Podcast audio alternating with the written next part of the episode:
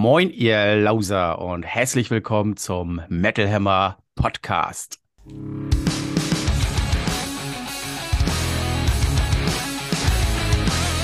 Maximum Metal, der Metal Hammer Podcast.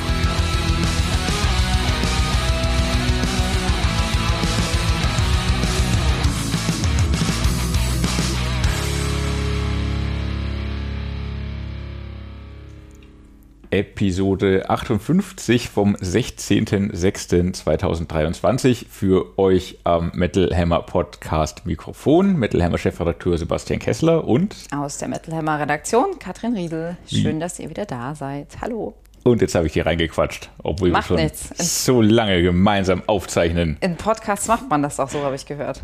Richtig. Pause, damit sich auch keiner reinquatscht. Wir haben wieder die wichtigsten Album-Releases der Metal-Welt für euch, die diskussionswürdigsten News der Tage und einen spannenden Gesprächsgast. Und zwar diesmal Ernie Fledenkieger von Krachmucker TV, der im Interview sein neues bzw. erstes Buch vorstellt. Und wir starten in die Metal-Welt mit Back in Black, das Metal Update. Ja, ein Thema, das wir schon in der vorherigen Podcast-Episode hätten ansprechen können. Da war das aber noch so neu und so frisch und im Entstehen, dass wir es nicht bewusst gemacht, nicht gemacht bewusst haben. nicht gemacht haben und auch jetzt ehrlicherweise diskutiert haben, sollen wir, sollen wir nicht, weil was kann man noch dazu sagen, das nicht schon gesagt wurde und das auch nur am Ende eine Meinung und irgendwie eine externe Sicht der Dinge ist. Ähm, das Thema Rammstein, das ganz Deutschland allerdings bewegt und nicht nur die Metal-Welt und äh, wo wir, glaube ich, auch einfach ein paar Sätze zu verlieren müssen. Auch deshalb, weil wir selber in Gesprächen ständig tun. Wo man hinkommt, wird über Rammstein gesprochen und wird nach Meinungen gefragt und wird nach Sichtweisen gefragt. Und das ist ein Thema, das jedem auf der Seele brennt. Und das geht auch uns so. Und ich glaube, es wäre nicht ehrlich gewesen, wenn wir es jetzt nicht angesprochen hätten, was auch immer wir dann am Ende wirklich dazu sagen und dazu beitragen können. Weil Einblicke hinter die Kulissen haben wir auch nicht. Was bisher passiert ist, sollen wir es nochmal kurz zusammenfassen? Oder? Ja, wäre schon sinnvoll. Ich glaube, wir müssen es gar nicht in der Tiefe nochmal wiederholen. Es ist in allen Medien, es ist überall bekannt. Es gibt Vorwürfe gegen Rammstein, gegen Till Lindemann, gegen Personen aus dem Umfeld der Band und von Till Lindemann, Fans systematisch ja, ähm, Till Lindemann zugeführt zu haben zu sexuellen Handlungen. Teilweise sollen sie auch mit K.O.-Tropfen sogar ähm, betäubt worden sein. Das sind alles die Anschuldigungen, die im Raum stehen. Die Band selber hat sich davon immer distanziert. Mittlerweile ist auch ein Anwalt seitens der Band eingeschalten, der gegen Falschaussagen vorgehen will. Auf der anderen Seite stehen natürlich Dutzende junge Frauen, die zum Teil auch eidesstattlich Medien gegenüber Geschichten erzählen, Geschichten bestätigen und wohl auch unabhängig voneinander sehr ähnliche Geschichten erzählen. Das ist die Gemengelage, in der wir uns gerade befinden. Das alles während der laufenden Rammstein-Tour und während der ersten Deutschland-Konzerte, die auch beinahe unbeeindruckt davon stattfanden, aber dann in Details eben doch sehr ähm, ja, davon beeinflusst wurden. Dadurch, dass Songs ausgetauscht wurden, Pussy wird nicht gespielt, die Riesenpeniskanone ist nicht auf der Bühne, Till Lindemann verschwindet wohl nicht so lange von der Bühne wie sonst immer. Warum, kann auch nur gemutmaßt werden, ob das ein Zeichen sein soll, dass er auf der Bühne ist und nichts passiert, dass er nicht von der Bühne geht, weil eben Dinge nicht stattfanden, die bisher stattfanden. Das sind alles Mutmaßungen, die man gerade nur wiedergeben kann. formulieren kann. Ähm, und ja, auch wir können nichts dazu beitragen. Wir als Metal Hammer können nur tatsächlich berichten, was ist und was gesagt wird, sei Ja. es jetzt. Ich finde es ich find's irgendwie ganz interessant, dass, glaube ich, viele Leute gar nicht richtig verstehen, wo eigentlich der Knackpunkt liegt. Und zwar, ähm, ja, es gibt Vorwürfe, dass eine Row Zero, eine sogenannte Row Zero existiert, in der junge Frauen stehen, die dafür gecastet wurden, die da angesprochen wurden, um später Backstage-Partys der Band zu besuchen oder beziehungsweise nicht der Band, sondern äh, von Till Lindemann angeblich zu besuchen und da mit ihm Sex zu haben oder ähnliches. Das ist, wie soll man das sagen, moralisch äh, kritisch zu sehen. Das ist bestimmt das ist bestimmt aus der Zeit gefallenes das ist bestimmt Mackertum. aus der Zeit gefallen, richtig. Das ist irgendwie ekelhaft und alles. Das ist aber nicht illegal. Also das ist Ja. kein Vorwurf, der rechtliche Konsequenzen nach sich zieht. Das ist was, was man so machen kann.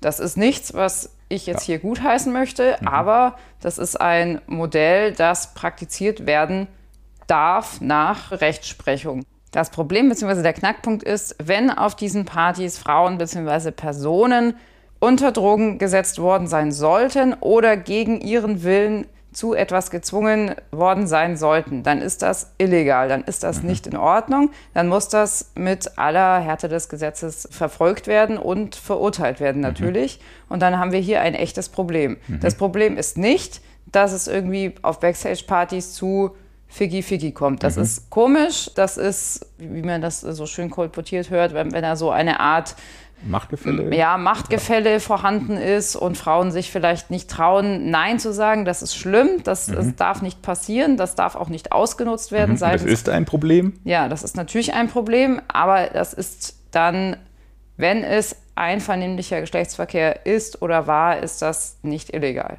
Illegal wird es, wenn jemand gezwungen wird, etwas zu tun, was er oder sie nicht möchte, oder sogar durch die Eingabe von K.O.-Tropfen oder anderen Substanzen, die einen ausnocken, gezwungen wird, das zu tun. Das darf nicht sein.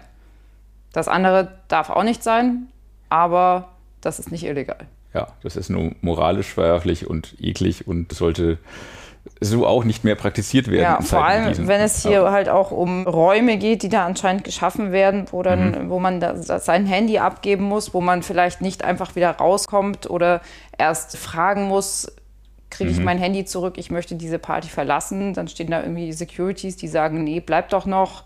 Also alles, was man da in diesem Zusammenhang gehört hat, ist sehr unschön, äh, möchte man als Fan natürlich nicht von seiner Band hören noch miterleben. Ja, nicht miterleben, aber der Knackpunkt ist, wenn illegale Aktivitäten ins Spiel kommen.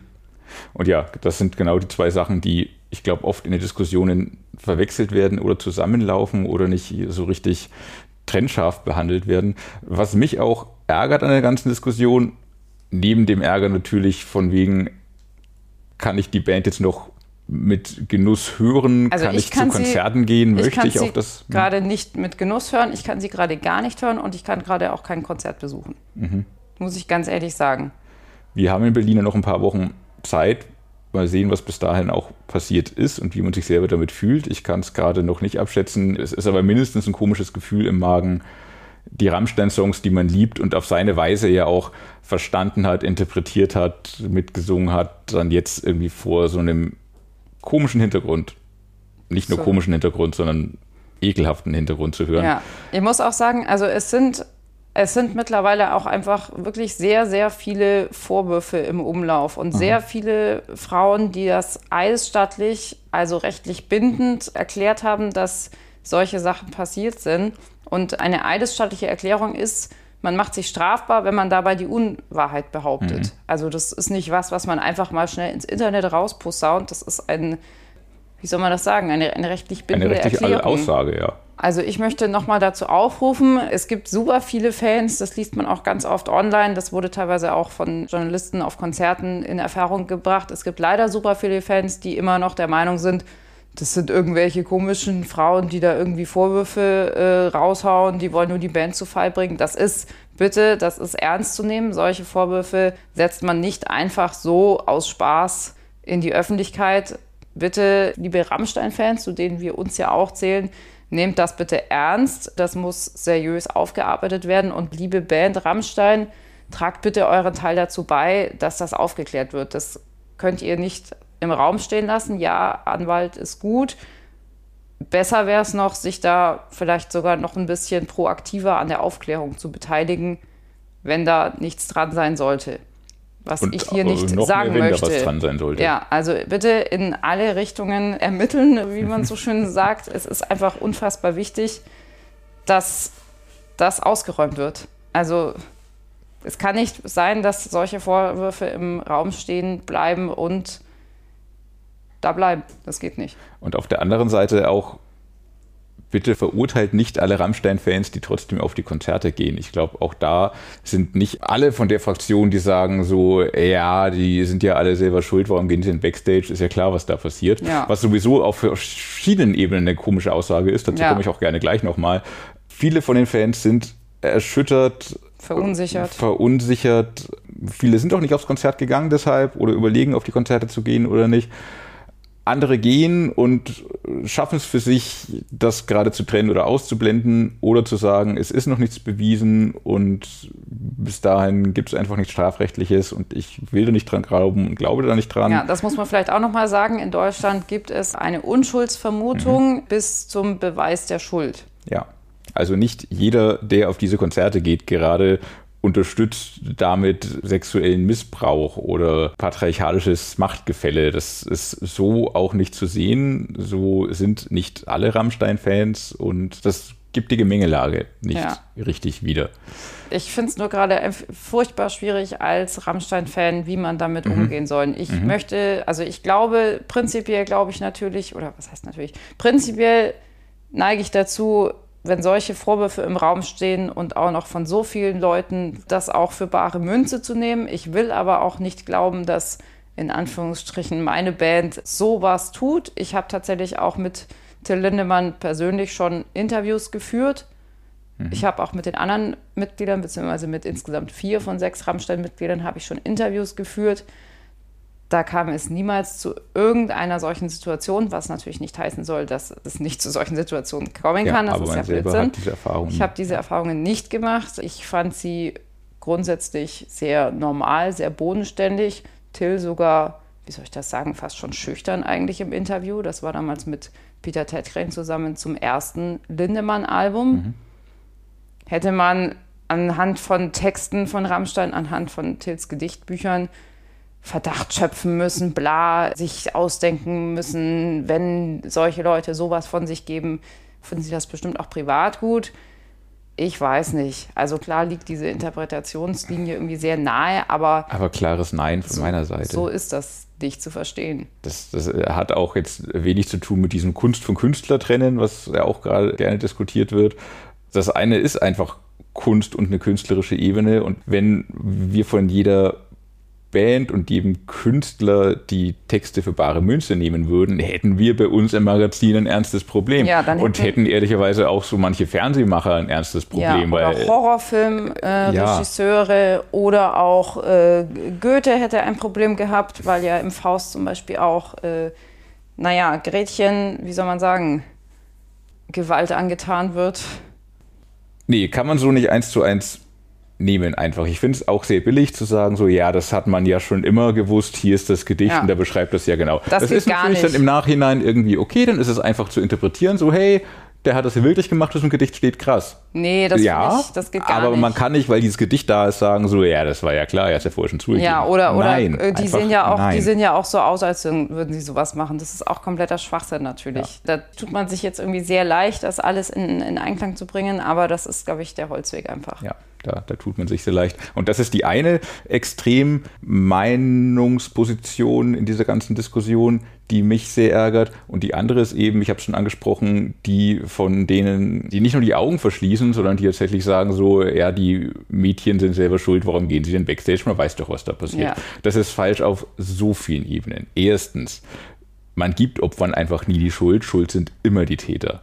Zweitens, Personen, die sowas sagen, waren offenbar noch nie backstage, weil in der Regel sind das eben keine wilden Groupie- und Drogenpartys, sondern wenn es gut läuft, kommen ein paar coole Leute zusammen von der Band, aus dem Business, vielleicht noch Fans, vielleicht, vielleicht auch nur ein Groupie, was weiß ich, und stehen zusammen und trinken und haben ein bisschen eine gute Zeit, aber es sind einfach nicht die wilden Sex- und Drogenpartys, die ihr aus euren 80er Jahren Fantasie kennt. Ja, und das existiert naja, in 99,999% der Fälle nicht. Aber selbst wenn das existiert, ist es auch noch was anderes, mhm. wenn das eine Sex- und Drogenparty ist. Das kann passieren. Auf die man äh, bewusst geht. Genau, auf die man bewusst geht. Selbst dann kann man nicht erwarten, dass man unter Drogen gesetzt wird und zu Dingen gezwungen wird, die man nicht möchte. Richtig. Das kann niemand erwarten, das sollte niemand erwarten müssen. Und da ist einfach die rote Linie überschritten. Das ist illegal und strafbar. Und in letzter Konsequenz, diese dämliche Aussage bestätigt ja sogar auch noch die Vorwürfe und findet sie offenbar okay. Und das ist so falsch. Falsch. Also. Das ist dumm und das ist Blödsinn und äh, warum haben Leute eine solche Meinung? Ich bin, wir haben jetzt Stand Montagabend, der festen Überzeugung, Extremmeinungen bringen hier einfach niemanden weiter. Es ist ein, wir merken es hier selber, auf vielen Ebenen diskussionswürdiges Thema und wir haben nicht mal alle Ebenen angeschnitten. Es gibt noch so viel mehr. Aber es lässt sich eben auch nichts final Stand jetzt sagen. Ja, also es ist aber durchaus gesund, das als Anlass zu nehmen, über Machtstrukturen zu sprechen und Dinge zu hinterfragen. Und wenn am Ende das das ist, was rauskommt und die Vorwürfe bitte, bitte, bitte dabei nicht stimmen, dann hat das sogar was Gutes, weil man hat dann mal über Sachen diskutiert und konnte sich vielleicht auf Regeln und auf Safe Spaces und auf gemeinsame Absprachen die dafür sorgen, dass alle sicher sind und sich sicher fühlen und sich überall und immer sicher fühlen können, festlegen. Ja, also ich muss aber auch wirklich nochmal aus der Sicht eines erklärten Rammstein-Fans sagen, ich möchte gerne, dass diese Vorwürfe nicht, wie soll ich sagen, unter den Tisch gekehrt werden. Ich möchte, mhm. dass das ernsthaft aufgearbeitet wird, ja. weil sonst bleibt etwas an der Band hängen und wenn da auch nur der leiseste Verdacht in diese Richtung hängen bleibt, weiß ich nicht, ob ich jemals wieder irgendwas mit dieser Band machen kann, ob ich sie jemals wieder hören kann, ob. Also ganz ehrlich, ja. ich finde das gerade extrem ja. schwer. Ich möchte Und? beiden Seiten Glauben schenken. Ich möchte nicht, dass etwas davon wahr ist. Ich möchte nicht, dass meine Band so etwas tut. Mhm. Ich möchte aber gleichzeitig den potenziellen Opfern Glauben schenken und das in keinem Fall irgendwie nichts für bare Münze nehmen. Ich will einfach, dass dieses Thema aufgearbeitet wird. Ja. Conclusio, also Aufarbeitung, bitte bis dahin, bitte auch. Bitte auch gerne von Bandseite aus tatsächlich. Ja. Es würde, glaube ich, der Diskussion sehr viel helfen, wenn sich die Band mit ihren Anwälten, gerne auch mit einem Schlichtungsteam oder ähnliches. Was voll okay und richtig ist zu haben, diese ja. Situation, weil das auch für die Band wichtig ist, jetzt die richtigen Worte für die richtigen Dinge zu finden. Ja, es kam sowieso alles schon ein bisschen spät, aber es kam und das erste Statement war auch gut, dass in keine von beiden Richtungen vorverurteilt werden soll. Aber nun muss man natürlich auch schauen, dass das aufgearbeitet wird. Genau. Damit beenden wir das Thema dann auch für den heutigen Tag. In Schreibt gerne mal rein, was ihr dazu denkt, weil Bitte, wir ja. sind da halt auch nur von außen, wir gucken da nur von außen drauf. Ja, wir hatten mal Interviews mit denen, aber wir kennen die auch nicht und wir würden uns dafür interessieren, was ihr da draußen denkt, wie da eure Sichtweise ist. Ja, und gerne tatsächlich in Leserbriefen und E-Mails und nicht in aufgeheizten Facebook-Kommentaren. Ja, und gerne auch aus Fansicht. Also geht ihr zu den Konzerten, bleibt ihr zu Hause, habt ihr eure Shirts verbrannt, Harter Schnitt. Harter Schnitt. Harter Schnitt mit dem Samurai-Schwert. Richtig, denn wir waren auf einem Konzert, das man noch völlig unbefangen gucken kann. Ich glaube, Iron Maiden ist eine von den Bands, da gab es nie die großen Skandale. Bestimmt auch Groupie-Geschichten in den 80er Jahren. Mal kontroverse Aussagen, die dann irgendwie auf Facebook und wo auch immer wild diskutiert werden konnten. Klar, wo gibt es das nicht, aber Iron Maiden sind immer noch die ja, die, die lieben, die netten, die machen halt so ihren Heavy Metal und haben lustige Monster mit auf der Bühne und ach, guck, ein, ein Laserschießgewehr, mit dem sie sich gegenseitig auf der Bühne kaputt schießen, aber alles immer im Märchen Onkel Gummimonster-Kosmos. Soll es aber nicht so schön. klingen, als würde man es nicht ernst nehmen. Nee, es ist durchaus ernst nehmen. Es hat einfach halt, einen Oldschool-Charme. Ja, und es ist die unschuldige Fantasy-Welt, in die sie Ja, genau so, wie wir unseren Heavy Metal eigentlich gerne wollen. Ja, Realitätsflucht und nicht irgendwie ernst. Ernst. Wenn aber durchaus mit ernsten Aussagen so, weil auf dem Konzert, wir waren beim Start der Deutschland-Tour in Leipzig, haben da diverse Premieren miterleben dürfen es wurden auch ein paar ernste Sachen angesprochen. Also äh, Bruce Dickinson war sowieso in Labelaune gefühlt, hat vor einigen Songs kurze Ansagen gemacht. Das waren natürlich jetzt nie große politische Reden, aber vor Death of the Celts, mittlerweile weiß ich, wie man ihn ausspricht, vielen Dank für die vielen Einsendungen und an Iron Maiden fürs Live-Spielen des Songs. For Death of the Celts gab es eine Ansage von wegen, dass überall auf der Welt Volksgruppen marginalisiert und versucht werden auszulöschen und dass äh, das Lied durchaus auch so gelesen werden kann, darf und soll, was natürlich nochmal eine größere Bedeutung auch zukommen lässt, neben dem großen Epos, das es sowieso ist. Also solche kleinen Momente gab es, was, was sehr schön ist, was allen aber trotzdem nicht zu weit zurück in die Realität katapultiert hat, sondern man hatte einfach einen herrlichen Heavy Metal Abend bei gefühlt 800 Grad. Mindestens. Weiß nicht, alle anderen Läden haben es, glaube ich, geschafft, in der Pandemie eine geile Klimaanlage zu installieren. Not so die Quarterback Immobilien Arena in Leipzig. Ein Schelm, wer Böses dabei denkt. Ja, für eine Immobilienfirma dreckig. Ich würde vielleicht nicht in eine Quarterback-Immobilie ziehen wollen. Das muss man jetzt wahrscheinlich rausschneiden, oder? Nö, ich habe da, das ist jetzt meine, mein journalistischer Kommentar. Aber hey, das Bier kostet noch 5 Euro für 0,5 Liter. Respekt und Grüße nach Leipzig. Leider gibt es in Berlin Läden, wo das nicht mehr der Fall ist. Ihr hört recht, es kostet mehr. Jenseits von Bier und 800 Grad Innentemperatur, super Konzert, wie äh, bekannt und auch in unserer noch aktuellen Ausgabe ja tief analysiert. Eine Tour, die Zukunft und Vergangenheit verschmelzen lässt. Es war auch schön abwechslungsreich, ne? Immer wieder das schöne Backdrop gewechselt, dann zog es wieder runter, dann kam wieder der andere Eddie, dann kam wieder Vergangenheitsreise, Mhm. dann wieder zurück zum aktuellen Album. Also auch die neuen Songs haben sich echt schön Ja, eingefügt. es war die richtige Wahl der neuen Songs. Sie haben mich jetzt nicht durchwegs begeistert. Ich bin ja immer noch ein bisschen kritisch gegenüber Senjutsu, aber äh, sie haben nicht gestört. Sie haben in den langen, ins ausladenden Instrumentalpassagen wahrscheinlich Bruce Dickinson die Möglichkeit gegeben, kurz durchzuatmen, vielleicht fünf Liter zu trinken, einmal kurz in die Eistonne und dann zurück in den langen Wollmantel, in dem er manchmal auf der Bühne stand, bei, wie gesagt, 800 Grad.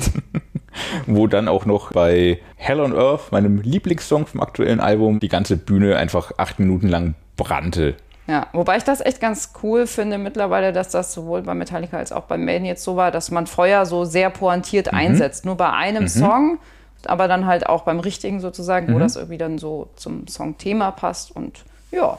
Das ist tatsächlich gemacht. eine schöne Entwicklung, die ich bei einigen, Ja. bei einigen Bands gerade zu Vielleicht beobachten ist das ja ja. dieses Umweltding tatsächlich. Also, dass Bands sich das wirklich überlegen, hey, wir haben keinen Bock jetzt die ganze Zeit irgendwie alles unter Strom und Feuer zu setzen. Also unter Strom natürlich Und wenn es nur Kosten sind. Ja, aber- aber, Benzin ist ja auch teuer und alles Brennbare, naja. Äh, Mhm. Von dem her ist doch schön, wenn man das pointiert bei einem Song einsetzt. Vielleicht.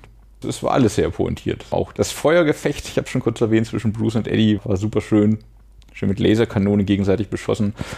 Ich fand's Wahnsinn, wie agil diese Menschen sind. Also Mhm. ich meine, die sind ja jetzt mittlerweile auch schon äh, betagt, Mitte- kann man noch nicht sagen, aber Mitte 60 rum. ja, also Hammer. Also Yannick tänzelte immer noch in weißen Turnschüchen da. Teilweise irgendwie. mehr als er Gitarre spielte. Ja, äh, schwang seine Gitarre herum, machte dann immer wieder diesen tollen Spagat, den er ja standardmäßig macht, kommt er auch immer noch problemlos rein und auch wieder raus. Äh, man sah ja auch schon alternde Herren auf Motorrädern Die feststecken. nicht mehr runterkam. Ähm, ja, äh, egal. Das ist natürlich auch nochmal eine andere Altersklasse, muss man auch dazu sagen. Wahr. In jedem Fall äh, super agil. Bruce sowieso wie ein Derwisch über die Bühne und wieder raus und hoch und runter und dann immer noch irgendwie drüber gesprungen. Selbst Harris habe ich mal springen sehen. Also verrückt. Ja, Unfassbar. zumindest zur Flummi hüpfen. Hab ich Unfassbar. beobachtet. Ist er noch höher gesprungen? Flummi hüpfen auch, ja, aber auch irgendwann ist er über so eine Box, glaube ich, auch drüber Uh, gesprungen.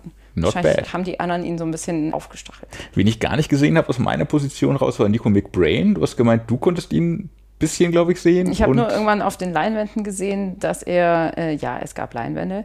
Äh, ja, mittlerweile gibt es auch, äh, um die Oldschool-Fraktion zu schockieren, äh, nicht nur äh, die normalen, ich weiß immer nicht, ob wirklich immer noch handgemachten wurde Backdrops. behauptet. Zur letzten Tour wurde behauptet, ist ja noch handgemalt. Ja, also nicht nur diese, sondern links und rechts davon auch so kleine Mini-LED-Wände, die sich aber sozusagen an diese authentischen Backdrops angeschlossen haben und dann aber das Bild quasi aufgegriffen haben und dann aber noch ein bewegtes Element eingebracht haben. Also bei Death, Death of the Celts war da zum Beispiel dann diese Phalanx von Eddies stand da und äh, in dem LED-Teil wehte eine Fahne im Wind sozusagen. Also das Und- war super schön gemacht. Und so dieses Detail ist ja so eine Future-Past-Kombination Genau, eben. genau, super schön gemacht. Ich weiß gar nicht, irgendwas wollte ich gerade noch sagen, aber ich habe den Faden. Ja, wir kamen drauf, der springende Harris und der äh, Genau, Nico, Nico, McBrain McBrain. habe ich auf der Leinwand gesehen, dass er zumindest der Einzige war, der standardmäßig standardmäßig von einem Ventilator äh, quasi die Haare durchgewirbelt bekommen hat. Hatte der es gut. Wahrscheinlich auch nötig gehabt. Aber der war so schön eingebaut in so einer nischigen Nische ganz hinten. Aber die anderen haben sich auch Mühe gegeben, da immer schön mit ihm zu posieren. Und äh, Dickinson hat. Der war nicht allein da hinten, ja. Dickinson hat natürlich auch einmal hier äh, den, den großen, wie nennt man das, die große Pauke die geschlagen. Kriegstrommel habe ich es genannt. Ja. Also schon schön. Ja, voll. Von vorne bis hinten die, die richtigen Senjutsu-Songs und eine schöne Mischung aus den Somewhere in Time-Songs, aus den Senjutsu-Songs und noch so ein paar von anderen Alben. Ja, also Fear of the Dark haben sie noch gespielt, Prisoner haben sie noch gespielt. Ja, schön mit Ausschnitten aus der Serie, auch noch aus der alten. Ja, also sehr, sehr schön. Lohnt sich, man sieht noch auf ein paar Konzerten hier in Deutschland und auf dem Wacken Open Air im August. So viel zur Live-Musik dieser Tage. Kommt ja noch jede Menge mehr. Gerade ist Tour-Hochphase. Keine Ahnung, Pantera, Kiss, Schlag mich tot und Testament war Slipknot. schon und Slipknot und Herrje. Man kommt kaum zum Wäschewaschen, aber macht ja nichts, vor Ort riecht's keiner. Was auch keiner riecht, ist, wenn man zu Hause sitzt und sich die neuen Alben anhört. Steel meets Steel. Neue Alben im Härtetest.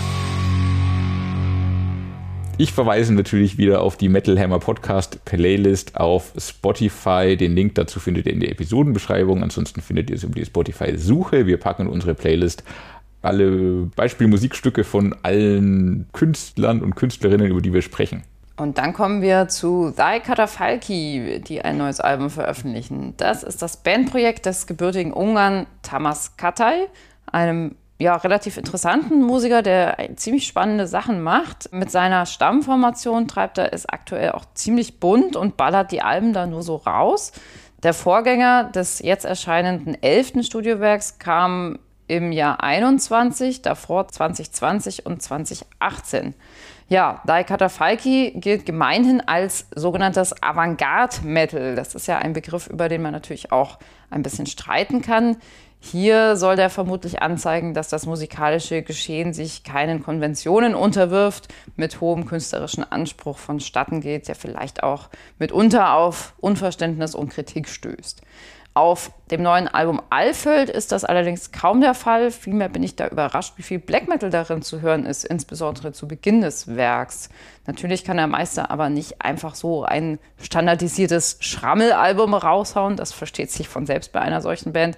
Stattdessen sind da im Verlauf ganz verschiedene Instrumente zu hören. Flöte, Geige, ein Waldhorn, auch Elemente wie diverse Gesänge, Einsprecher. In der Mitte wird das Ganze dann ein bisschen ruhiger, entwickelt sich so teilweise auch ins Instrumentale hinein.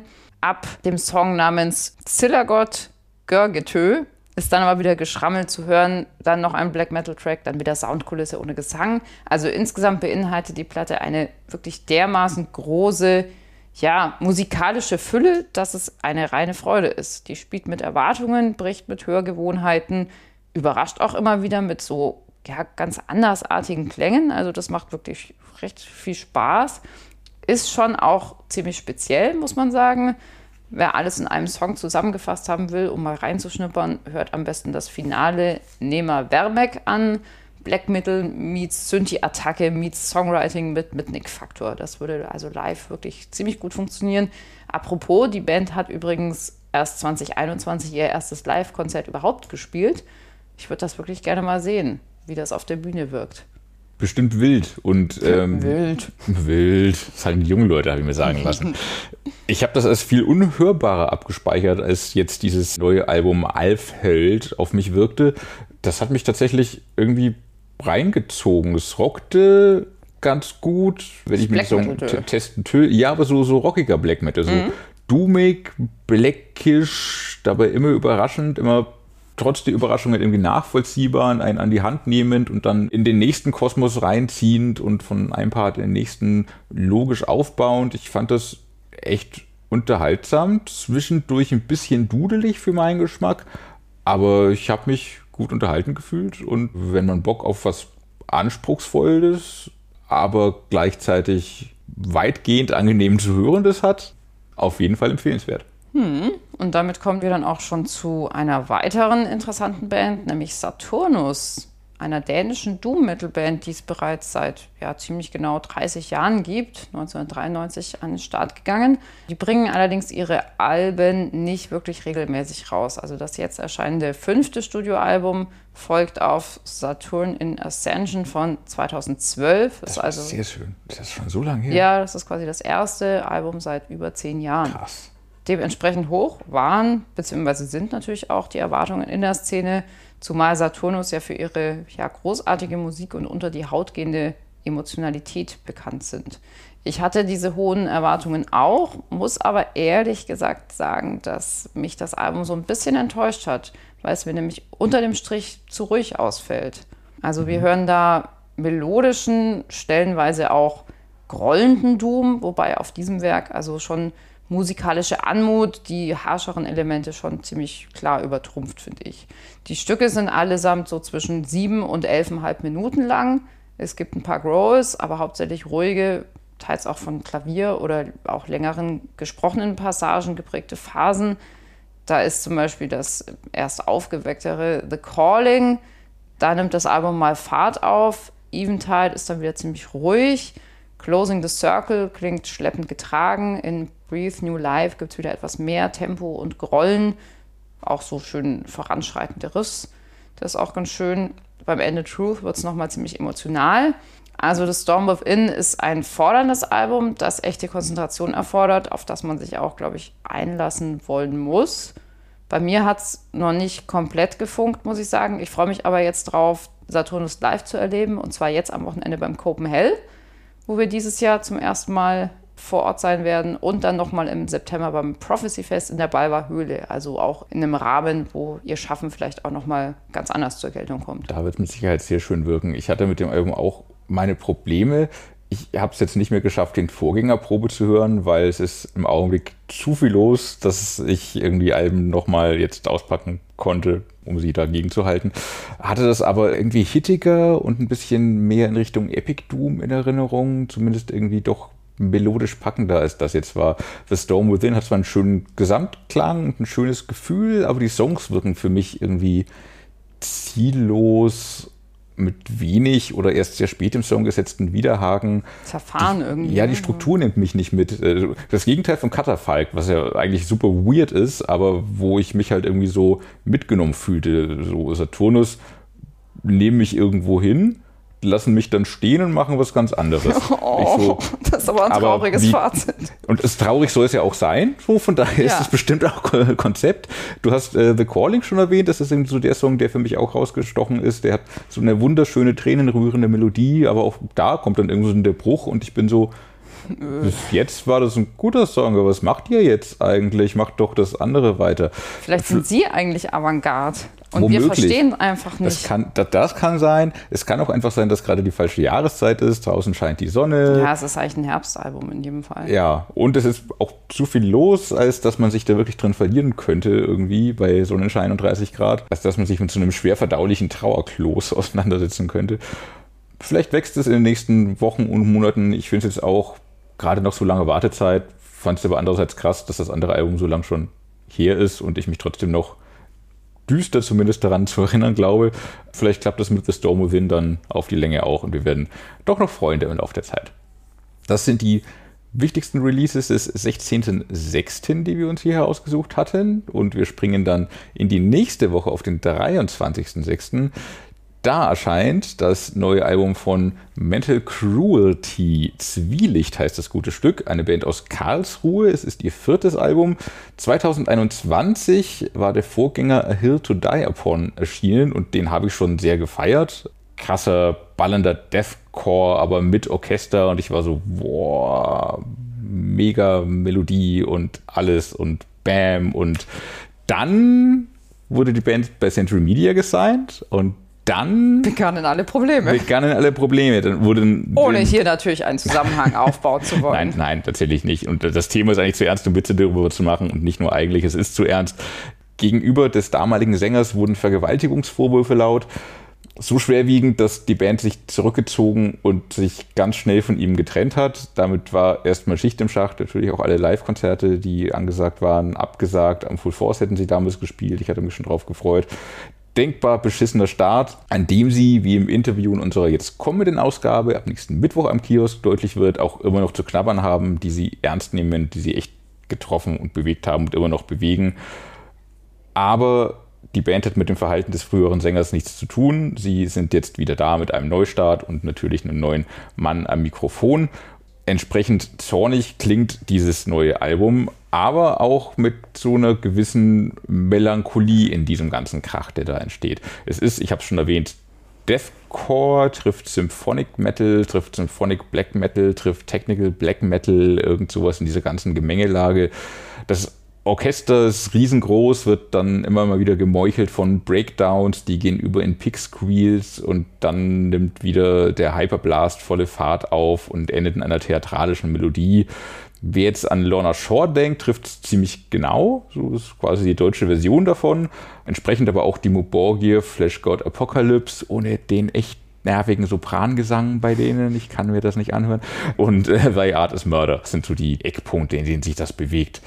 Das mag irgendwie auch mal aufgesetzt und künstlich klingen, überbordend und überfordernd, aber halt auch fett gemacht. Und wer diese überbordende Überforderung mag und aus irgendeinem Grund scheint darauf zu stehen, für den ist das Album Zwielicht gefundenes Fressen.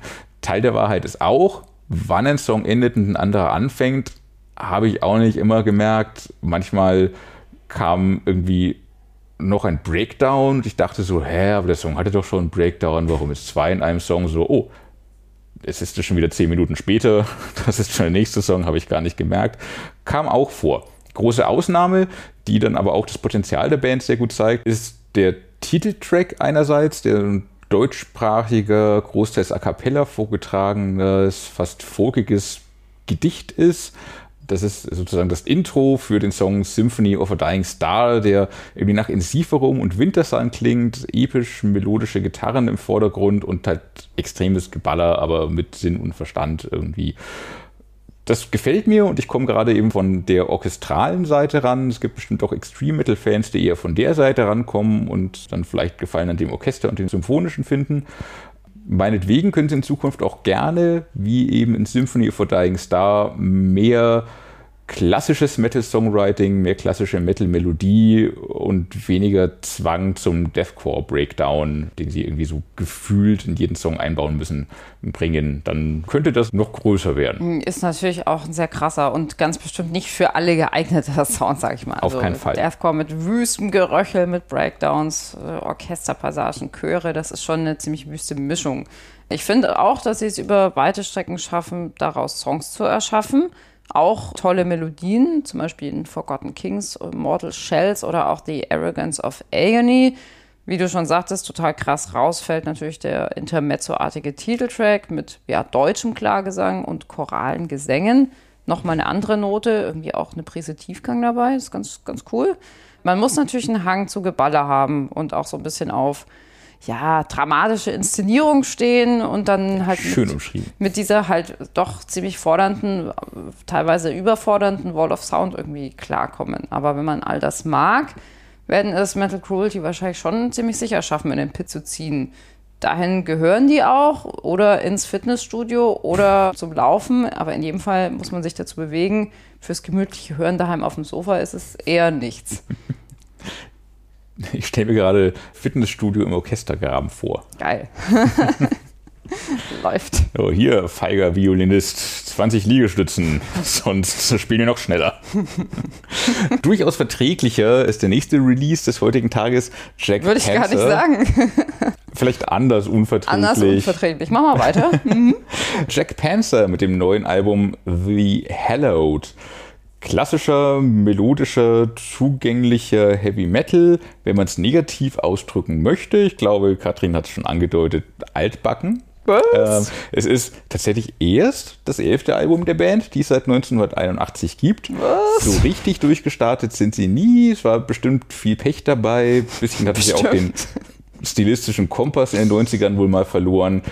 Gab dann auch noch Besetzungswechsel. Chris Broderick hatte die Band in den 2000ern verlassen. Zwischendurch waren sie auch mal aufgelöst. Das war jetzt alles nicht karrierefördernd, aber sie waren immer eine coole, klassische US-Heavy-Metal-Band und haben immer solide abgeliefert in den letzten 20 Jahren, sofern sie aktiv waren. Und ja, spielen Heavy Power Metal irgendwo zwischen europäischem Power Metal und New Wave of British Heavy Metal. Ties That Bind klingt wie so ein alter Maiden-Schunkler, eigentlich sogar ziemlich genau wie Revelations, wenn ich so drüber nachdenke. Mhm. Stronger Than You Know, mit kantigeren Riffs, bisschen mehr Arschtrittfaktor und musicalhaftem Refrain, mehr nach Halloween Blind Guardian. Edge of Knife hat mich wieder an hymnische Iced Earth Songs erinnert, um noch eine problematische Band in diesem Podcast oh, unterzubringen. So ähm, dazu flirrende Gitarren, sirenenhafter Gesang, weitgehend unaufgeregt, wenn man so will, unauffällig, aber für das, was es ist, einfach gefällig und sehr gut umgesetzt. Wie zum Pflichtprogramm gehörend ist der letzte Song von den zehn Songs auch noch ein achtminütiges Epos, weil so müssen Heavy Metal Alben aufgebaut sein. Das ist alles schon sehr nach Schema F, wenn man so will, aber es funktioniert halt. Was quasi den modernen Dreh des Albums bedingt, wenn man das so möchte. Es ist ein Konzeptalbum und es gibt einen Comic dazu, den sie in limitierter Auflage rausgebracht haben. Das erzählt die Geschichte einer postapokalyptischen Welt aus Eis, wo sich Menschen mit Tieren zusammentun müssen, um zu überleben. Aber Menschen sind natürlich Menschen, sodass die Tiere sich äh, rassenübergreifend zusammentun müssen, um sich gegen die Menschen zu verbünden oder so ähnlich. Das Gute daran ist, dass man das alles gar nicht wissen oder verstehen muss, sondern einfach ein paar gute Heavy Metal Songs hören kann. Das funktioniert so ganz gut wenn man ein reinrassiges Heavy Metal Album hören mag, um sich von Mental Cruelty zu erholen. Wobei reinrassig ja auch schon wieder ein schwieriger Begriff Stimmt, wie sagt man zu heutzutage? Reines Heavy Metal. Pure. Ein pures Heavy Metal, Heavy Metal Album. Müssen wir ja. das rausschneiden? Nee. Nein. Ach, nee, nee. Wir haben es ja angesprochen. Ja. Wir reflektieren unsere Aussagen. Ich stelle einfach irgendwie wieder mal fest, dass ich in letzter Zeit echt häufiger Probleme mit hohen Stimmen habe. Und Jack Panthers sind da leider auch wieder so ein Fall. Ich kann das schon hören. Musikalisch läuft das auch weitgehend okay rein. Ja, es ist ein bisschen altbacken finde ich es gar nicht, halt so ein bisschen Oldschool-Vibe. Aber Kautzig. ist okay. Richtig geil finde ich es aber einfach leider nicht, weil mich die Stimme von Harry Conklin in den absoluten Höhen dann doch zu sehr stört. Ein gutes Beispiel dafür ist das Stück Stronger Than You Know. Das ist mega. Irgendwie klingt das für mich gerade auch im Kombi mit diesen Melodiebögen wirklich sehr nach Rumgejammere. Ich weiß auch nicht, warum das so ist. Es tut mir auch leid, ich würde es auch gerne irgendwie mögen, aber auch in Onward toll, auch so, so ein Geheule irgendwie, ich weiß nicht. Das ist auch total albern, dass ich das feststellen muss, weil ich ja eigentlich sonst Verfechter der hohen Stimmen bin. Also mhm. ich liebe Halloween, ich liebe Judas Priest, ich liebe Hammerfall. King Diamond lustigerweise nicht. Ich, ich weiß auch nicht, was mit mir los ist. Es tut mir leid. Ja, äh, dass sie sich an einem Konzeptalbum versuchen, finde ich auch äh, lobenswert und durchaus spannend. Das ist dann auch nochmal ein schöner Ansatzpunkt. Aber weiter drin vertiefen kann ich mich aus den genannten Gründen leider nicht. Dann bleibt doch bei Mental Cruelty.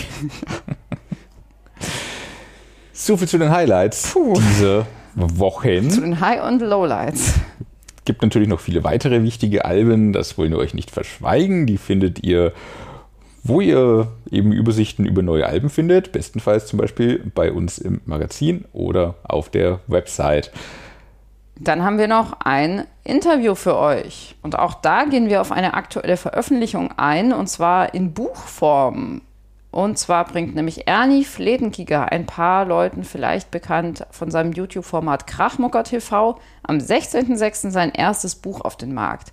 Ernie Fledenkikers Metal Manifest nennt sich das und hat 360 Seiten. Unser Kollege Tom Lubowski hat sich, übrigens exklusiv für diesen Podcast, mit Ernie Fledenkiger über sein Buchdebüt unterhalten und das hören wir uns jetzt mal an.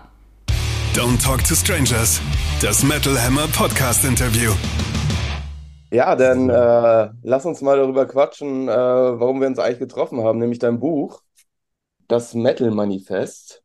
Ich habe es tatsächlich schon vor ein paar Wochen gelesen und ich war sehr beeindruckt. Also ich bin ja schon langjähriger Zuschauer auf deinem YouTube-Kanal und ich habe genau das bekommen, was ich erhofft habe. Aber vielleicht magst du mal am Anfang beginnen und erzählen, wie kam es überhaupt dazu, dass du ein Buch geschrieben hast, weil so vor ein paar Jahren, glaube ich, hätte ich mir noch nicht dich als Autoren vorstellen können, wenn ich ehrlich bin.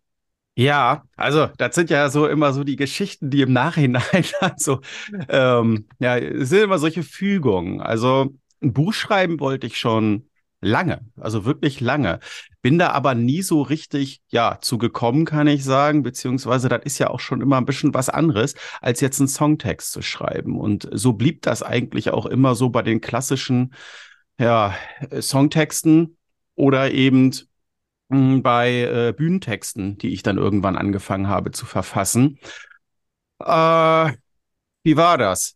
Ich wollte immer so den, den großen Roman des 21. Jahrhunderts, so hatte ich das irgendwann ein bisschen sarkastisch ausgedrückt, äh, schreiben. Dat, äh, da jetzt nä näher drauf einzugehen, wäre jetzt ein bisschen müßig. Ich saß auf jeden Fall da dran und irgendwann merkte ich, ja, also ein ganzes Buch zu schreiben ist jetzt schon ein bisschen komplizierter als einfach mal ein Zweiseiter. Und kam einfach nicht weiter. So, ich glaube, ab Seite 20 stagnierte das Ganze. Ich äh, hatte vorher schon Probleme mit äh, diversen Sachen, mit dem Aufbau und überhaupt diese ganze, naja, man möchte irgendwann auf 300 Seiten kommen und hat das Ganze überhaupt nicht unter Kontrolle. Und dann war das irgendwann Anfang 2020, doch so März in dem Dreh herum, dass äh, das Wetter recht schön war. Wir sind ja hier auf dem Dorf. Und dann sind wir spazieren gegangen mit unseren beiden Hunden damals. Und irgendwie kam mir da die Idee. Also, wir mit meiner Frau schon so lange zusammen, wir müssen gar nicht mehr so viel reden. Das heißt also, wir laufen meistens dann schweigend nebeneinander her. Und dann dachte ich mir, ja, warum nicht eigentlich ein Buch über Metal? Und ich hatte da einfach äh, diesen, diesen, diesen Titel Surviving Heavy Metal im Kopf.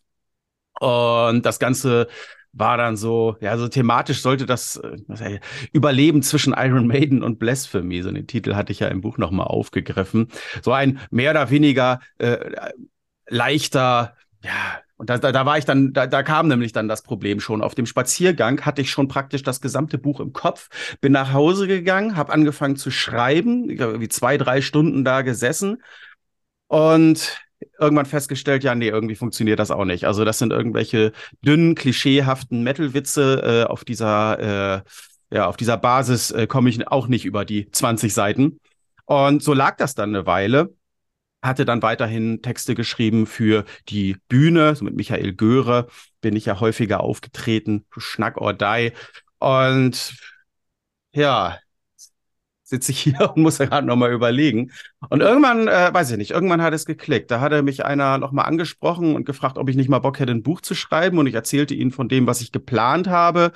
Und äh, irgendwie so ganz, ganz holperig fing es dann irgendwie an, so dass ich dann irgendwann mich wirklich zusammengerissen habe und gesagt habe, so, jetzt setzt du dich aber jeden Tag auch wirklich hin, so wie ich normalerweise eigentlich echt nicht gut arbeiten kann, kreativ, aber wirklich über Tage und dann auch Wochen, jetzt ziehst du das durch und habe dann angefangen zu schreiben. Und als ich so bei diesem Titel Metal Manifest war und mir auch irgendwie so im Klaren war, wo ich so hin möchte, so dieses sehr, sehr subjektive aus meiner Perspektive zu beschreiben, was Metal ist, dann plötzlich ging es einfacher und auch irgendwann voran, wenn ich auch bis zum Schluss echt einige ja, äh, Widersprüche und äh, Schwierigkeiten bei dem einen oder anderen hatte. Du hast es ja schon erwähnt, also die Idee, ein Buch zu schreiben, reifte schon ein bisschen länger. Wann kam denn das Thema so grob eigentlich zustande? Du warst ja vorher mit deinen äh, Poetry Slams unterwegs, hast äh, viel mit Michael Göre gemacht, was du erwähnt hast. Rückblickend betrachtet würde ich sagen, das klingt schon so ein bisschen wie so ein Vorreiter zu diesem Buch, zumindest in groben Zügen thematisch. Ja, also wenn ich das, äh, wenn man das rückwirkend betrachtet, so, dann klingt das alles wie logische Konsequenzen und alles irgendwie geplant. Aber also ich komme mir da auch langsam echt blöd vor, wenn ich das so gebetsmühlenartig wiederhole, dass ich da vor sechs Jahren gesessen habe, gesagt, machst jetzt einen YouTube-Kanal, eigentlich nur aus Herausforderung und das interessiert sowieso niemanden. Nach einem Jahr hörst du auf. Kam anders. Jetzt war das beim Buch äh, genauso, so, äh, dass man das schon gar nicht irgendwie wiederholen mag, was man sich da eigentlich im Vorfeld so, naja, äh, fast schon utopisch vorgestellt hat, so dass man irgendwann mal über die nächsten 100 Jahre ein paar Bücher los wird. Ähm, es war schon so im äh, rückblickend macht es alles Sinn, aber äh, dass ich jetzt einen Kanal gestartet habe und da auch irgendwie schon relativ früh mir gedacht habe, ja, da schreibst du mal ein Buch über Metal. Nee, das war überhaupt nicht so. Also, äh, das kam irgendwie wirklich wie so eine, ja, weiß ich nicht, wie ich das sagen soll. Ich habe das halt sehr häufig, weshalb ich auch sehr häufig denke, das, was ich mache, ist irgendwie, nee, nicht gefaked, aber ähm, mir kommen dann so schlagartig solche Ideen aus dem Nichts, ohne dass ich groß nachgedacht habe. Gut, da passiert dann auch Monate mal irgendwie überhaupt gar nichts. Das ist genauso wie bei Songtiteln. Ich, ich fühle mich immer sehr komisch, wenn ich einen, einen Song schreibe und einen Text dazu und ich bin innerhalb von einer Viertelstunde mit allem komplett fertig und das ist dann ein guter Song. Verstehst, wie ich das meine? Also das, das fühlt sich ganz komisch an. Natürlich ist das toll, äh, dass man das so fertig gekriegt hat, aber ähm, die Eigenleistung, äh, also das fühlt sich an, als ob ich da gar keine Leistung für äh, gemacht habe, sondern das kam halt irgendwie so. Und ja. äh, das, das Gefühl habe ich sehr häufig. Ähm, irgendwie ist das äh, in dem Moment alles immer totales Chaos. Und ja, jetzt, wo ich hier sitze und das ganze Buch fertig gedruckt neben mir liegt, ja gut, da kann man sich dann macht das schon irgendwie Sinn so, ne? Aber du siehst, wie ich mich jetzt hier so verfasel. Also es ist wirklich schwierig, das so nachzuvollziehen. Das ist natürlich schon ein komisches Gefühl, wenn das alles so super leicht von der Hand geht und man sitzt dann ein paar Minuten später da und hat was ziemlich umfassendes, relativ schnell geschrieben. Aber eigentlich ist es ja ein Qualitätsmerkmal, weil wenn es einem so leicht von der Hand geht, dann ist es meistens auch eine runde Sache. Ja, also äh, da, äh, um da noch mal eine kleine Anekdote zu erzählen, in dem Buch, da äh, lief nicht alles leicht von der Hand. Also am Anfang, wie gesagt, ging das eben sehr, sehr schwerfällig und ich habe wirklich auch, glaube ich, ein Jahr lang so ein 50 Seiter mit mir rumgetragen, mit dem ich irgendwie nicht so richtig zufrieden war, bis es dann äh, der besagte Knoten ähm, und dann gab es so im, ich glaube, zweiten Teil müsste das gewesen sein, da wo ich über die Vielfältigkeit vom Metal gesprochen habe. Ich habe dort ungelungen über eine Woche und irgendwann an einem Tag sieben Stunden gesessen also ich habe nebenbei dann immer noch ein bisschen was anderes gemacht, aber sieben Stunden an einem Absatz, irgendwie drei Sätzen, die ich irgendwie, ich habe den Satz nicht fertig gekriegt. Ich, das war für mich ein ganz wichtiger, der so das, was davor lief und das, was noch kommen sollte, ähm, vereinen sollte. Und ich habe mir da so einen Stress gemacht und ich habe da gesessen und es kam nichts. Und irgendwann, also ich weiß nicht, welcher Satz das gewesen ist, irgendwann hatte ich's. Und ich guckte mir das an und also das Gefühl, was ich hatte, also ich bin durch die Wohnung, ungelogen, ich bin durch die Wohnung gesprungen und war debil am Lachen und war so glücklich.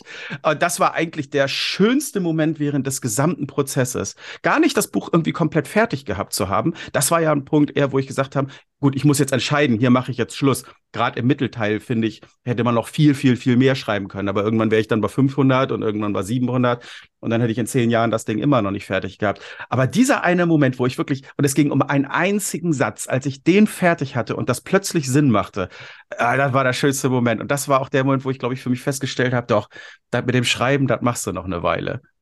Spannend, weil wenn man dein Buch so liest, dann, also es hatte auf mich so den Eindruck, es hat auf jeden Fall diese Leichtigkeit deiner Videos auch, dieses frei von der Leber weggesprochene, so ohne großartig nachzudenken, so dieses in Schnacken geraten. Also sowas wäre sehr unbeschwertes einfach. Und äh, das spiegelt deine Schreibe sehr gut wider, fand ich.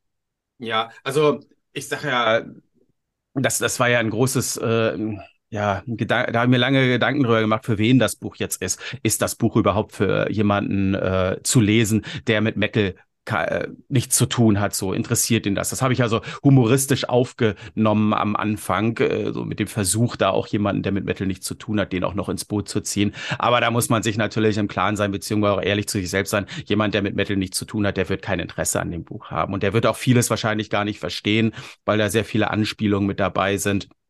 Aber äh, eine andere Sache war natürlich auch noch, ähm, ich wollte jetzt ja nicht einfach nur eine Buchversion von dem machen, was ich über die Videos gemacht habe. Also es war schon so ein Versuch aufzuschreiben und auch irgendwo komplett, was Metal für mich ausmacht oder vielleicht auch sogar äh, über mich dann auch die ganze Szene irgendwo so ein bisschen widerspiegelt. Schreibe ich natürlich aber auch, dass äh, jemand, ich bin ja stark verwurzelt in eher düsteren, extremeren Gefilden. Äh, jemand, der sein ganzes Leben lang am liebsten Rhapsody und Dragon Force gehört hat, der wäre so ein Buch ganz anders angegangen wahrscheinlich. Ähm, ja, also Glücklich bin ich darüber, dass das Ganze schon irgendwie wie aus einem Guss wirkt, denn es waren sehr viele Einzelteile, die ich zusammengesetzt habe und ich habe das auch nicht chronologisch geschrieben. Also da waren auch viele Sachen, die ich danach einfach ans Ende gesetzt habe, weil es äh, so von der Dramaturgie, sag ich mal, nicht, äh, einfach besser passte dort. Also das doch sehr ernste Thema äh, ein bisschen die eigene Düsterheit äh, betrachtet habe. Das habe ich irgendwann mal äh, innerhalb von zwei Stunden auf einer Zugfahrt geschrieben und wusste auch nicht, ob ich das jetzt überhaupt für irgendwas verwende. Habe das dann irgendwann später nochmal rausgekramt, festgestellt, nee, nee, das kann genauso, wie das ist, eben dann auch ins Buch. Ach ja, ich glaube, ähm, das, was das irgendwie auch ausmacht, das merke ich jetzt gerade. Du stellst eine Frage, ich fange an zu reden und rede dann plötzlich über was ganz anderes und habe vergessen, was du gefragt hast. Was ich normalerweise äh, in meinen YouTube-Shows dann mit mir alleine in meinem Monolog schon hinkriege, äh, passiert dann auch in solchen Momenten. Dann lass uns doch mal grundsätzlich so auf die Schnittmengen von deinem Buch und deinem YouTube-Kanal zu sprechen kommen, weil natürlich sprichst du auch über Dinge, die in irgendeiner Art und Weise schon mal in den Videos thematisiert worden sind. Ja, jetzt weiß ich auch wieder, jetzt weiß ich auch wieder, was du meintest, genau. Äh, also neben der einen ähm, Schwierigkeit, die ich mir ähm, da gemacht habe, eben zu überlegen, für wen das Buch ist, war die andere Sache natürlich auch die, äh, welchen Mehrwert es am Ende hat. Also ist es so, dass wenn du jede YouTube-Show von mir geguckt hast und mich vielleicht auch ein, zwei Mal live gesehen habe, dass das Buch dann letzten Endes einfach nur eine Wiederholung ist?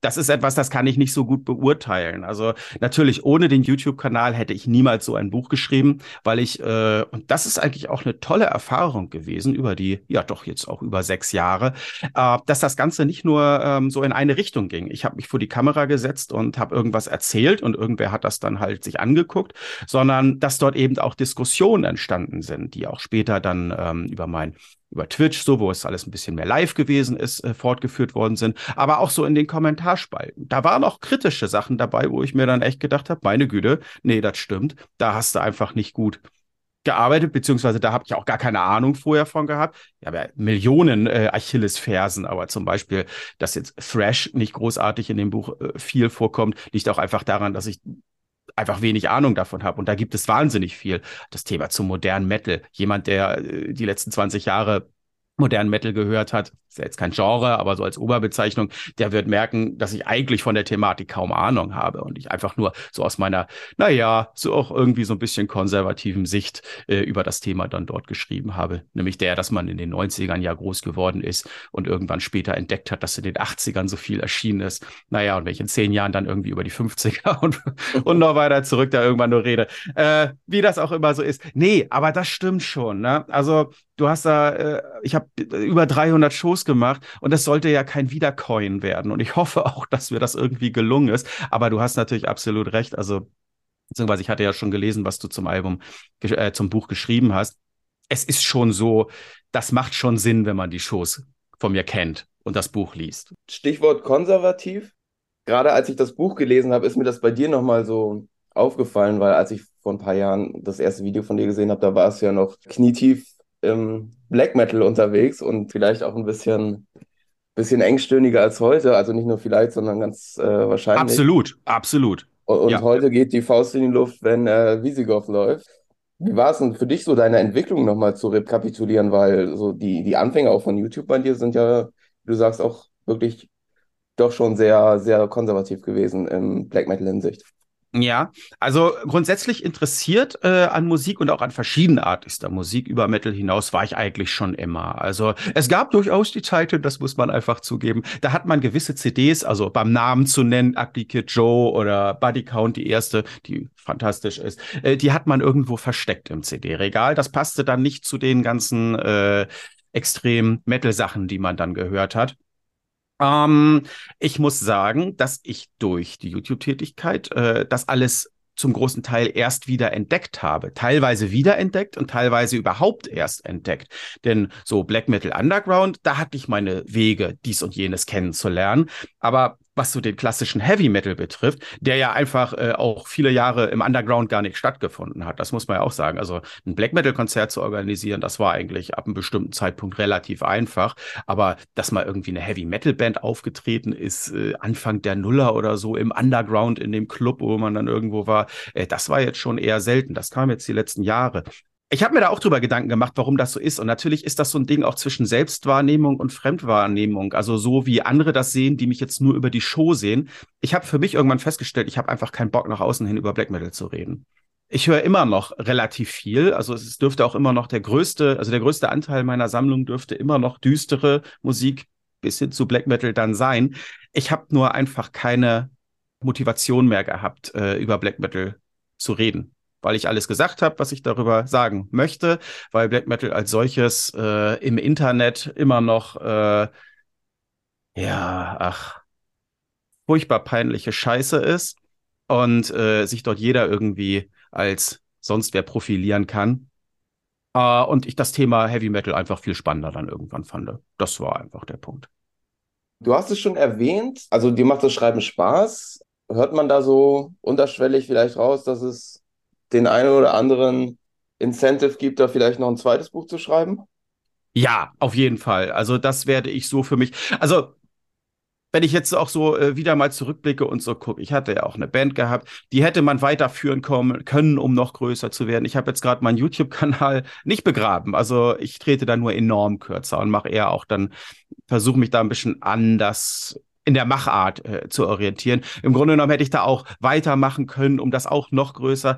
Dieses noch größer ist etwas, wo ich irgendwann festgestellt habe, das brauche ich irgendwie für mich gar nicht. Mich interessiert es mehr, neue Sachen auszuprobieren. Jetzt ist das so, also ich bin zwar echt äh, äh, ein großer Selbstdarsteller. Ich höre mich auch sehr gerne reden ähm, und wollte mit Sicherheit auch äh, in früherer Jugend unbedingt äh, bekannt, berühmt werden. Ähm, also als Sänger in einer Band auf der Bühne stehen zum Beispiel. Aber jetzt habe ich das halt alles schon gemacht und ähm, ich merke für mich, dass meine Prioritäten vor allen Dingen die sind, ja, zu Hause mit meiner Familie, meiner Frau, Hund, Katz, Hund und Katze zu sein und einfach irgendwo, ja, ich weiß nicht, wie ich das jetzt eher, eher ein bisschen zurückzunehmen, eher ein bisschen auf, auf, auf Ruhe zu gehen und äh, Sachen zu machen, die ich dann auch so in meinem stillen Kämmerlein machen kann. Und das Schreiben, sicherlich ist das auch so ein bisschen so das, äh, das Bild des, ähm, wie nennt man das jetzt? Jetzt, jetzt, jetzt komme ich da gerade nicht drauf, des äh,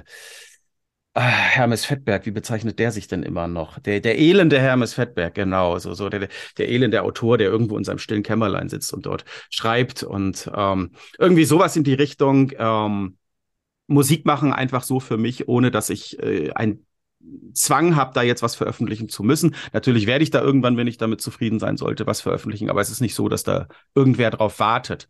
Und das steht eben in dem Kontrast dazu, dass ich äh, vorher erst wöchentlich und dann zweiwöchentlich, letzten Endes aber immer irgendwo mit Termin etwas abliefern musste. Und das will ich einfach nicht mehr. Und das Buchschreiben und alles andere, das sind einfach Sachen, die mache ich und ich habe Freude dabei, während ich es tue. Und wenn ich der Meinung bin, das ist jetzt gut so, dann haue ich das dann so raus. Und wenn ich dann noch irgendwie weiter hinkriege, mal das eine oder andere Mal auf einer Bühne zu stehen und was vorzulesen oder so, äh, dann bin ich eigentlich auch schon sehr zufrieden. Du hast es schon erwähnt, dass äh, dein letztes YouTube-Video, was kein Abschied war, aber irgendwie doch so ein halber. Also du hast in nächster Zeit nicht vor, da wirklich aktiv zu sein. Also du hast gesagt, sinngemäß, ich höre nicht auf, aber erwartet besser auch nichts in nächster Zeit. Kannst du schon sagen, wie das, wie das aussehen wird, so grob? Oder ist das alles noch, äh, muss noch ein bisschen reifen und wenn du ein Thema hast und die Qualität stimmt, dann kommt doch mal wieder was auf dem Kanal letzten Endes das, was du jetzt als letztes gesagt hast. Also es war für mich ja, äh, wenn ich sage, ich habe das damals angefangen als eine Art Herausforderung, äh, stand für mich ja im Vordergrund, ich wollte wissen, wie man Videos dreht und schneidet. Dass das irgendjemanden, und jetzt bin ich wieder an diesem Punkt, interessiert, was man da irgendwie macht. Da bin ich nicht von ausgegangen. Also das hat sich irgendwann so entwickelt, dass ich mich eigentlich gar nicht mehr großartig darum gekümmert hat, besonders aufwendige Videos zu machen, sondern eigentlich weil es auch das war, was äh, den Zuschauern sehr gefallen hat, ich mich einfach vor die Kamera gesetzt habe und einfach losgeredet habe über ein ganz bestimmtes Thema. So, jetzt habe ich das aber eine ganze Weile gemacht und äh, eine ganze Weile hat das auch, ähm, war das auch eine schöne Sache. Nur irgendwann habe ich einfach alles erzählt. Jetzt kamen eben noch zwei Jahre dazwischen, wo auch nichts passiert ist, so dass ich dann an so einem Punkt bin, Natürlich kann ich das so weitermachen, sind immer noch Leute, denen das auch immer noch gefällt, aber es war nicht geplant, dass ich da extrem gesagt, jede Woche vor der Kamera setze und äh, erzähle, was jetzt gerade an neuen Alben erschienen ist. Weil das hat mir nämlich irgendwann auch echt den Spaß an der Entdeckung neuer Musik vergehlt, weil es nur noch Stress war, hier reinhören zu müssen. Da kommt was Neues raus. Hier ist was, Riot City, so. Eigentlich total gefreut aufs Album, aber es ist halt was anderes, wenn du weißt, du musst das jetzt bis da und da gehört haben und dann was dazu erzählen, als wenn du es dir einfach irgendwann Logger besorgst und dann hast du irgendwann Feierabend oder wann auch immer und dann machst du die, schlägst die Scheibe auf und dann hörst du sie und dann hörst du sie nochmal. Also einfach so diese Freude an der Musik, das hat diesen, diesen Termindruck, der Termindruck hat mir da so den, den Spaß dran genommen. Und einerseits eben, denke ich, ist so, so ja, terminlich das Ganze zu machen, also in einer Regelmäßigkeit, ist mir ja auch wichtig. Ich bin großer Wrestling-Fan eben. Da haben wir auch so unsere zwei, drei Termine in der Woche. Da gucken wir dann. Und wenn das dann plötzlich nicht stattfinden sollte, so ist auch blöd. Sitzt du da, es ist schön Essen gemacht und sitzt da mit deinem Teller und dann kannst du dich gucken. So. Und das war der Gedanke, warum ich das regelmäßig gemacht habe. Aber das, äh, mir ist schon wichtiger, dass das Ganze für mich qualitativ besser ist. Ob das jetzt, was ich in Zukunft mache, für andere auch äh, ein Upgrade ist, das weiß ich nicht. Aber das wusste ich vor sechs Jahren auch nicht. Und aufwendigere Sachen wollte ich einfach machen, weil ich jetzt eben dadurch, dass ich dann wieder mit Musik verstärkt angefangen habe, überlegt habe, dann kann ich auch meine eigenen Musikvideos genauso umsetzen, wie ich das möchte und eigentlich eher dahin gehen möchte, das kre mich kreativ wieder mehr auszuleben. Ich glaube, das, das ist ein ganz guter, äh, ganz gute Zusammenfassung. Mir fehlte irgendwann das Kreative bei Krachmucker und das kann ich jetzt, irgendwie habe ich den Eindruck, habe ich mir das so hingedeichselt, dass ich das jetzt wieder viel, viel mehr und auch mit einer gewissen Ruhe, naja gut, Ruhe habe ich eigentlich nie, aber ja, machen kann. Dann bist du ja auch unterwegs mit deinem Buch dieses Jahr. Vielleicht magst du mal ein paar Termine anteasern, wo man dich auf Lesereise denn sehen kann? Ja, wunderbar. Ich bin super vorbereitet. Also ich hatte äh, äh, vor kurzem gerade Auftritte auf dem Rockhard Festival und dann in Leipzig. Leipzig muss ich dann noch mal hervorheben. Das war dort in einem Schauspielhaus oder in dem Schauspielhaus. Das war natürlich eine Bühne. Das hatte ich so in der Form noch nie und das werde ich wahrscheinlich auch lange Zeit nicht mehr haben. Also das war wirklich unglaublich beeindruckend und da hatte ich auch äh, einen der auch schönsten Momente in den letzten Monaten, Jahren vielleicht. Äh, als ich da stand, ich hatte eine Stunde und so nach einer halben Stunde hatte ich mal so in mich hineingehorcht, stand da, hatte gerade was gelesen und ich merkte so, dass einfach so alles total ruhig war, also, also ich innerlich und äh, total entspannt war. Die ganze Nervosität und Anspannung war weg und ab dem Moment habe ich für mich wieder gemerkt, warum ich das mache, beziehungsweise gemerkt, wie viel äh, wie erfüllend das ist oder wie viel mir das gibt, was ich dort mache. So, und dann bin ich jetzt am 16.06., das kann ich auswendig, da erscheint das Buch, da bin ich in Dortmund bei Idiots Records. Ähm, das ist keine Lesung, da bin ich einfach nur da, habe Bücher mit dabei, es gibt Bier und Sir Hannes, der kann leider nicht da sein, aber der hatte Erdnüsse versprochen. Eine Woche später bin ich auf dem Full Force. Das ist natürlich musikalisch eine ganz andere Ecke, aber nachdem ich da letztes Jahr war und äh, unter dem Titel äh, Darum ist moderner Metal scheiße, ein bisschen gesabbelt habe, dachte ich, da kannst du noch mal ordentlich hin. Das wird äh, sicherlich sehr schön. Ich bin in Wacken und auf dem Prophecy Fest. Und ich glaube, an Festivals war es das. Und dann geht es Anfang September mit Tour los. Also am besten guckt ihr da bei mir auf der Seite, wo es ist. Aber es ist Lünen auf jeden Fall. Da freue ich mich drauf. Ich freue mich auf alle. Ulm, ähm, nee, ich müsste das. Wien, Graz, Zürich, Berlin, Erlangen, Erlangen ist ausverkauft, das hatte ich gerade erfahren. Erfurt, äh, Hamburg und ja, und so weiter. Kurze Frage zum Abschluss. Was man von deinem Buch bisher auf Social Media und, und auf Amazon in den Listen mitbekommt, es gibt eine wahnsinnige Resonanz auf das Ding. Also wirklich überraschend stark, glaube ich.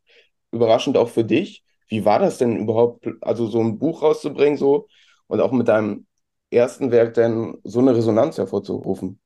Ja, das ist genau das, war, war glaube ich, gestartet mit der äh, Problematik. Äh, wenn ich da vor sechs Jahren äh, so selbstkritisch und lächerlich understatement-mäßig äh, äh, sag so, ja, ich hätte das nie erwartet und so weiter. Man kennt das ja, man kennt ja das Phrasenrepertoire von Bands, die jetzt gerade ein Album raus haben, was dann so in der Öffentlichkeit auch durchaus wahrgenommen wird, dieses, das hätten wir nie erwartet und wir sind total überfahren. Und man denkt sich dann immer im Stillen, ja, meine Güte, ihr seid ja auch groß, ihr seid beliebt, also, ne? Und dann sitzt du jetzt selber da und bist eigentlich genau, kannst genau den gleichen Kram nachlabern. Also, ähm, wenn ich jetzt sagen würde, dass ich gehofft habe, dass irgendwie im Laufe der nächsten Jahre irgendwie, dass ich tausend Bücher loswerde, dann äh, ist das lächerlich, wenn ich jetzt sage, dass jetzt schon die dritte Auflage gerade gedruckt wird. Und ich hatte anfangs überlegt, es selber rauszubringen. Dann ist es jetzt über einen Verlag, über den Indexverlag rausgekommen. Äh, ja, also es ist, äh, ich bin froh, dass ich äh, es jetzt in dieser Zeit und in meiner jetzigen Situation gemacht habe mit, ja, ich werde 43 dieses Jahr. Man ist ein bisschen, ja, ruhiger ist immer schwierig sozusagen, aber man hat sehr viel erlebt. Und man sieht das Ganze mit so ein bisschen Distanz, mit ein bisschen Realismus vielleicht auch. Also gut, realistisch muss man sich auch einfach mal darüber freuen können, dass man sowas hingekriegt hat und dass es so toll ankommt. Das vergesse ich nämlich leider manchmal. Aber ähm, ja, man, man weiß, wo man irgendwo so im Leben so ist und sein möchte. Und das hatte ich ja schon so mit, mit unserem Heim und äh, Wilma liegt hier gerade auf meinen Füßen und äh, Edgar liegt da hinten. Ähm, das sind so die Sachen, die sind mir ganz wichtig. Und dass so diese Leidenschaft, die ich äh, für das Musikalische empfinde, dass das so auch wahrgenommen wird, das ist natürlich eine ganz große Ehre. Und da bin ich nach wie vor sehr demütig. Und ja, und es ist natürlich alles total wahnsinnig und das hätte ich nie gedacht und so, ne? Ja, spannende Einblicke und ich habe jetzt auch ein bisschen Lust bekommen, mal in das Buch reinzuschmökern. Bereits gelesen habe ich übrigens ein Buch, das ebenfalls am 16.06. .16. im gleichen Verlag erscheint und zwar die Autobiografie vom einstigen Morbid Angels Sänger David Vincent auf Deutsch. Eine Rezension dazu findet ihr in der gerade noch aktuellen Mettenheimer Print-Ausgabe. Die Rezi zu Andy Fletenkicker steigt dann in der Folgeausgabe, die am 21. Juni am Kiosk liegt. Und zwar passend mit Feuerschwanztitel, die passend dazu auch noch als Gäste in unserer nächsten Podcast-Episode zu hören sein werden. Und zwar ist das am 30. Juni. Genau, der nächste Metal Hammer liegt ab nächstem Mittwoch, den 21.06. am Kiosk mit großer Feuerschwanz-Titelgeschichte. Mal was anderes. Feuerschwanz hatten wir bisher noch nie auf dem Metal Hammer-Titel, waren aber der Überzeugung, dass die Band es verdient hat, weil sie in den letzten Jahren echt hart an sich gearbeitet hat und dabei immer härter wurde. Wir haben mit ihm gesprochen über die Verwandlung von Med zu Metal, haben das Ganze mit Klangbeispielen auf einer exklusiven CD gebannt. Maximum Berserker heißt sie, mit einigen Songs vom neuen Album Fegefeuer, mit exklusiven Live-Songs und mit raren Stücken und mit exklusiv und sonst nirgendwo zu haben den ersten eigenen Songs der Band auf Englisch. Das alles ab nächsten Mittwoch am Kiosk, schon jetzt auch vorbestellbar, auch in der Limited Edition unter www.metal-hammer.de slash Feuerschwanz. Und ich kann dazu noch sagen, auch wenn man die Band vielleicht nicht gut findet, kann man trotzdem sich das einfach mal anhören, sich eine eigene Meinung darüber bilden, vielleicht sogar die Geschichte lesen, ein bisschen mehr über die Band erfahren. Da muss man sich dann auch nicht gleich im Internetforum darüber aufregen. Dass die Band nicht jeder liebt, ist klar. Ja, das wird auch thematisiert, das, das, wird auch im Heft thematisiert. Genau, aber es ist auch mal Zeit, äh, nicht nur in jeder Ausgabe Helden von 1984 zu machen, sondern aber auch. Aber auch, sondern sondern eben eine gute Mischung anzustreben und auch mal nach links und rechts zu gucken, was sich denn da noch so tut. Und wir glauben auch, dass das ein guter Ansatz ist und hoffen, ihr findet das auch. Tiefer ins Thema Feuerschwanz steigen wir sowohl im Heft als auch in der nächsten Podcast-Episode ein. Seid dabei, lasst uns ein Like da, ob ihr Feuerschwanz mögt oder nicht. Man muss sie nicht mögen. Nee, aber man kann sich dafür interessieren und auch dafür interessieren, warum sie auf einmal Headliner-Bühne spielen. Richtig. Kommt ja nicht von ungefähr. Journalistisches Interesse. Richtig. Aber auch Faninteresse. Ja, bleibt neugierig. Und Medinteresse. Genau, bleibt neugierig. bleibt neugierig ist vielleicht ein schöner Claim, den ihr auf unseren Titel schreiben sollten. Genau. Bleibt neugierig. Vielen Dank fürs Zuhören. Hört auch beim nächsten Mal bitte wieder rein. Wiederhören. Wiederhören.